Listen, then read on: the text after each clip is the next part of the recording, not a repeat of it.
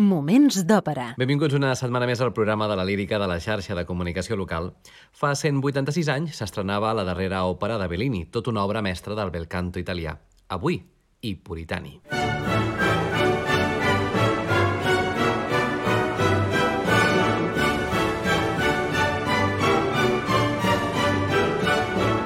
Puritani és una òpera dividida en tres actes, amb música de Vincenzo Bellini i llibret en italià del comte Carlo Peppoli, tot i que basat en el drama Tets rondes et cavaliers de Jacques Ancelot i Jacques Xavier Saintin, nom literari de Jacques Xavier Bonifaz. Total, l'estrena va ser el 24 de gener de 1835, fa 186 anys, al Teatre Italien de París. L'estrena catalana, però, va ser el 1837 al Teatre Principal i l'estrena liceïsta el 17 de maig de 1848.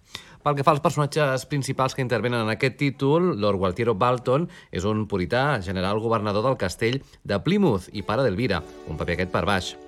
Lord Giorgio Balton és un purità, coronel retirat, germà de l'anterior i oncle d'Elvira, un paper per baix. Elvira és la filla de Gualtiero Balton, que està enamorada d'Arturo Talbo, un paper per soprano de coloratura que exigeix un gran control del fiato, que és la respiració, i una gran capacitat per l'execució de notes agudes i ornaments diversos en la seva interpretació canora. Lord Arturo Talbo és un capità, però en realitat cavaller i partidari en secret dels Stuart, un tenor líric lleuger, de tessitura elevadíssima, de fet és un paper maleït pels tenors a causa de la seva extrema dificultat. Sir Ricardo Ford és un purità coronel enamorat d'Elvira, paper aquest per baríton. I també destacarem la part de Bruno, un purità, oficial de, un oficial que és amic de Sir Ricardo, un paper per tenor, i finalment Enriqueta di Francia, Enriqueta de França, la vídua de Carles I i fugitiva de Cromwell, que s'oculta sota el nom fals um, i que és una mica el desllorigador de la trama que tot seguit us explicarem. Un paper, el d'Enriqueta, per mezzo soprano o soprano. Destaca també la part del cor de soldats de Cromwell, els puritans, els habitants del castell, les dames, patges i serfs en general. En el moment en què el naixent romanticisme havia posat de moda tot el que referia a Escòcia i al seu món llunyà i misteriós, no és estrany que Bellini i el seu nou llibretista, el comte Carlo Peppoli, escollissin aquesta història. Ens situem en un moment crític de la història d'Escòcia. Cromwell havia aconseguit derrocar els Stuart i el seu últim rei, Carles I, que havia estat enviat al patíbul al davant del Parlament de Londres el 30 de gener de 1649. També a Escòcia van triomfar els partidaris de Cromwell, que practicaven una varietat estricta del protestantisme semblant a la dels calvinistes, caracteritzada per un rigor extrem en la pràctica religiosa i una intolerància llegendària. En aquest ambient, els escriptors francesos Ancelot i Saintin van situar el seu drama Tet rondes et cavaliers, d'on es narra un presumpte episodi de la real i molt accidentada fugida de la reina vídua Enriqueta de França, a qui els cromwellians buscaven amb molt d'interès, igual que el seu fill Carles II, que també despertava el seu interès. I això ens marca l'eix central de l'acció. Va ser aquest drama el que finalment van escollir Vincenzo Bellini i el comte Carlo Peppoli com el més adient per causar un bon impacte al teatre italien de París, tenint en compte la moda del moment i la psicologia de l'espectador francès. Rossini, amb el seu enorme prestigi, va intervenir perquè el teatre italien contractés a Bellini per presentar la seva nova òpera. Si hem de jutjar per les cartes que Bellini va enviar al seu íntim amic eh, Florimo, Rossini va aconseguir va aconsellar al compositor que cuidés el seu modest llenguatge orquestral per estrenar a París. Tan sols la melodia, deia, no seria suficient com si ho era a Itàlia a inicis de la seva carrera. Bellini va seguir els consells del seu nou amic, Rossini, i va dissenyar un teixit orquestral molt més ric i interessant que l'ha aplicat a les seves òperes anteriors, però sense renunciar a la seva arma predilecta, la melodia etèria i voladora, de ritme imprecís i plena d'inesperades inflexions. Aquesta és la principal qualitat de Bellini, que va captivar a tota Europa, fins i tot al mateix Richard Wagner, i que segueix, evidentment, captivant-nos encara a dia d'avui. Aquesta, per cert, és la darrera òpera de Bellini, que va morir tan sols 8 mesos després de la seva estrena quan tenia només 33 anys. Dit això, anem a conèixer l'argument situant-nos, com no, a l'inici de l'acte primer.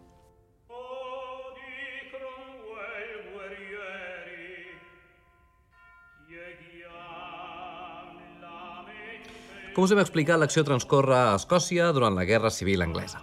Es fa de dia al castell escocès de Plymouth. La pregària precedeix a la festa perquè avui és casa Elvira, filla del governador del castell, Lord Gualtiero Balton. Ella està disposada a resistir-se a les núpcies, ja que s'imagina que seran amb Ricardo, però el seu oncle, Giorgio Balton, la tranquil·litza. El seu pare, gràcies a les seves pregàries, ha consentit que es casi amb el seu estimat Arturo Talbo. Elvira se sent molt feliç, ja que el seu oncle Giorgio Balton li comunica que podrà casar-se amb Arturo i això ens situa a la segona escena de l'acte primer.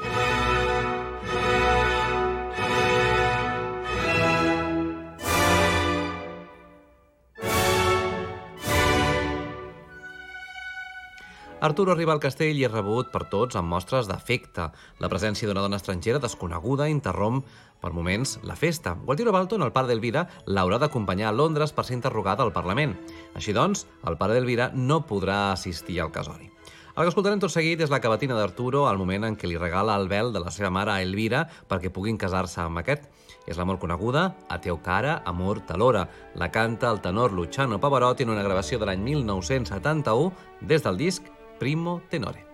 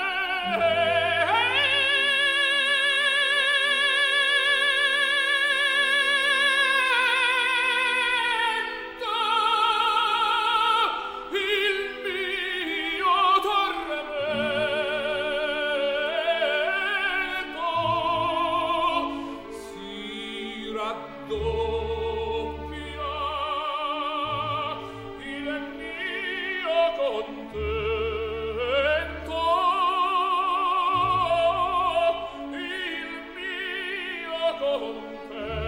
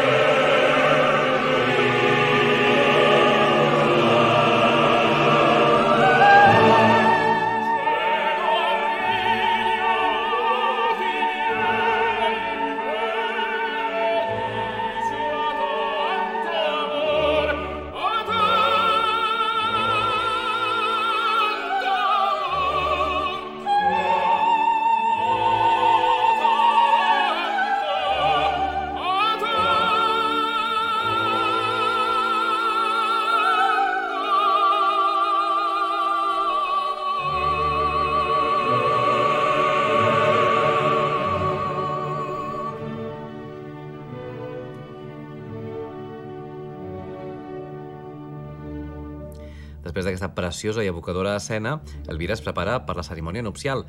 Apareix amb el vel que li ha regalat Arturo tot cantant Son Vergin Bezzosa investa disposa, és a dir, soc una donzella graciosa vestida de núvia. Per aprovar el seu efecte, Arturo posa aquest vel cap al cap de la dona desconeguda, que no és altra que la reina Enriqueta de França. Ho interpreta de manera magistral la soprano Joan Sutherland.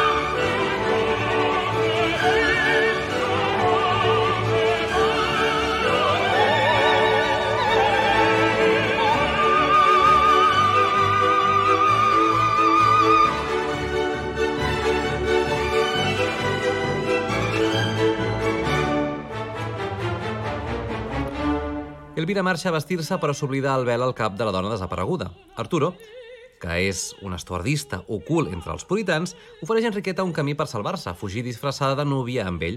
La reina Enriqueta no vol implicar a Arturo en el dia de la seva boda, però ell insisteix i es disposa a fugir amb ella quan Ricardo Forth, l'enamorat menyspreat per Elvira, el deté.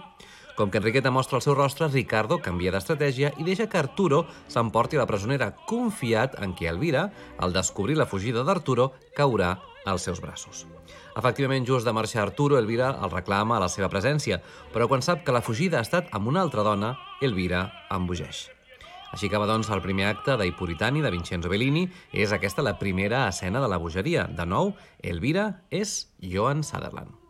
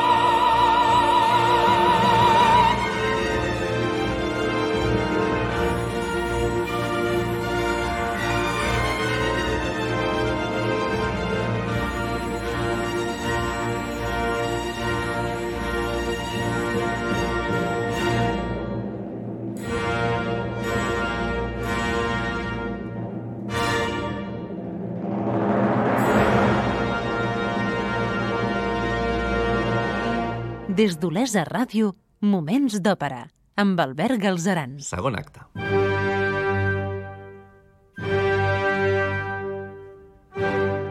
Seguim amb el resum argumental i musical de l'òpera i puritani de Vincenzo Bellini.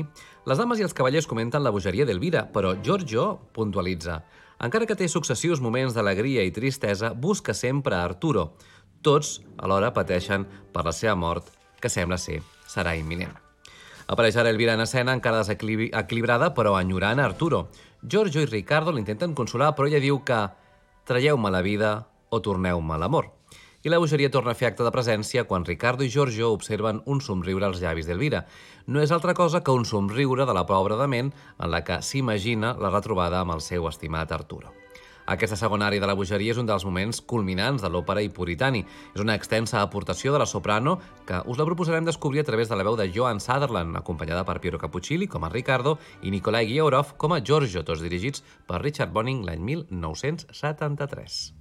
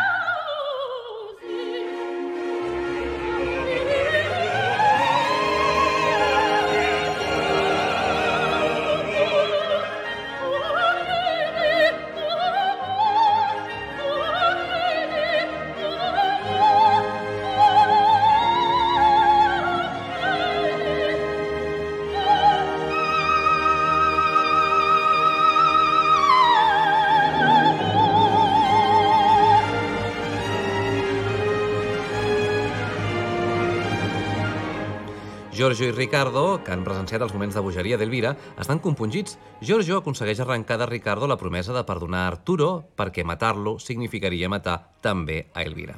Ricardo es mostra d'acord sempre i quan Arturo no torni amb intencions bèl·liques. Si això passés, lluitarien fins a morir.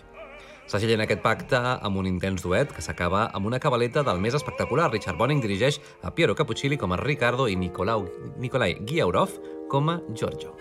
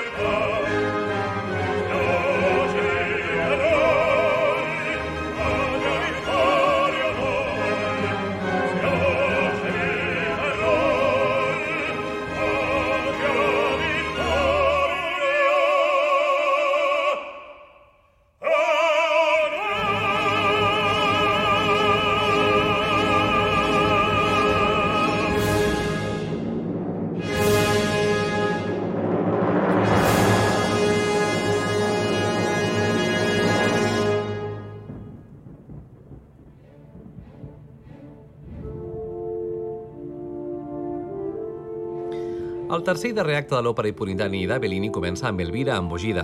Canta una cançó al bosc. Arturo, en escoltar-la, reconeix la seva estimada Elvira i s'acosta a ella tot cantant. També la cançó del trobador, la cançó d'amor dels dos enamorats que han estat tres mesos separats i ara ell torna a ser fugitiu. A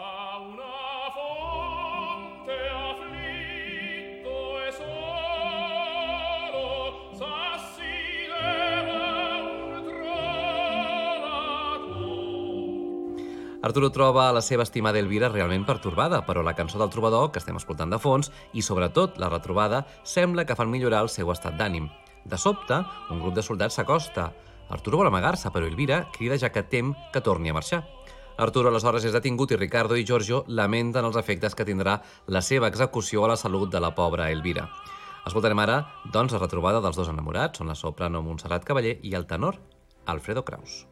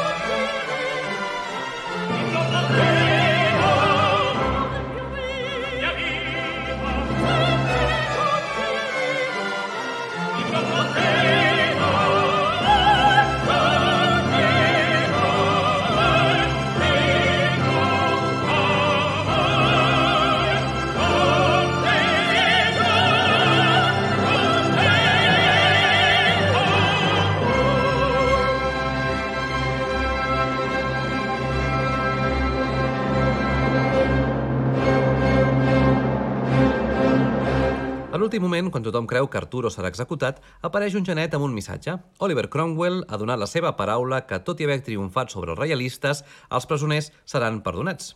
Així doncs, Arturo finalment no serà executat. Per tant, finalment els amants podran gaudir junts de la seva felicitat. Elvira, aleshores, recupera la seva salut mental i la felicitat embriaga a tots els presents. I per estrany que sembli, aquest és el feliç final de la balcantista òpera de Vincenzo Bellini de l'any 1835 i Puritani. Us deixarem amb les veus de Luciano Pavarotti, atenció per cert amb els sobreaguts que ha d'interpretar el tenor, i la sempre efectiva Joan Sutherland. Tornem en set dies. Gràcies per l'atenció i fins la propera. Moments d'òpera amb Albert Galzeran.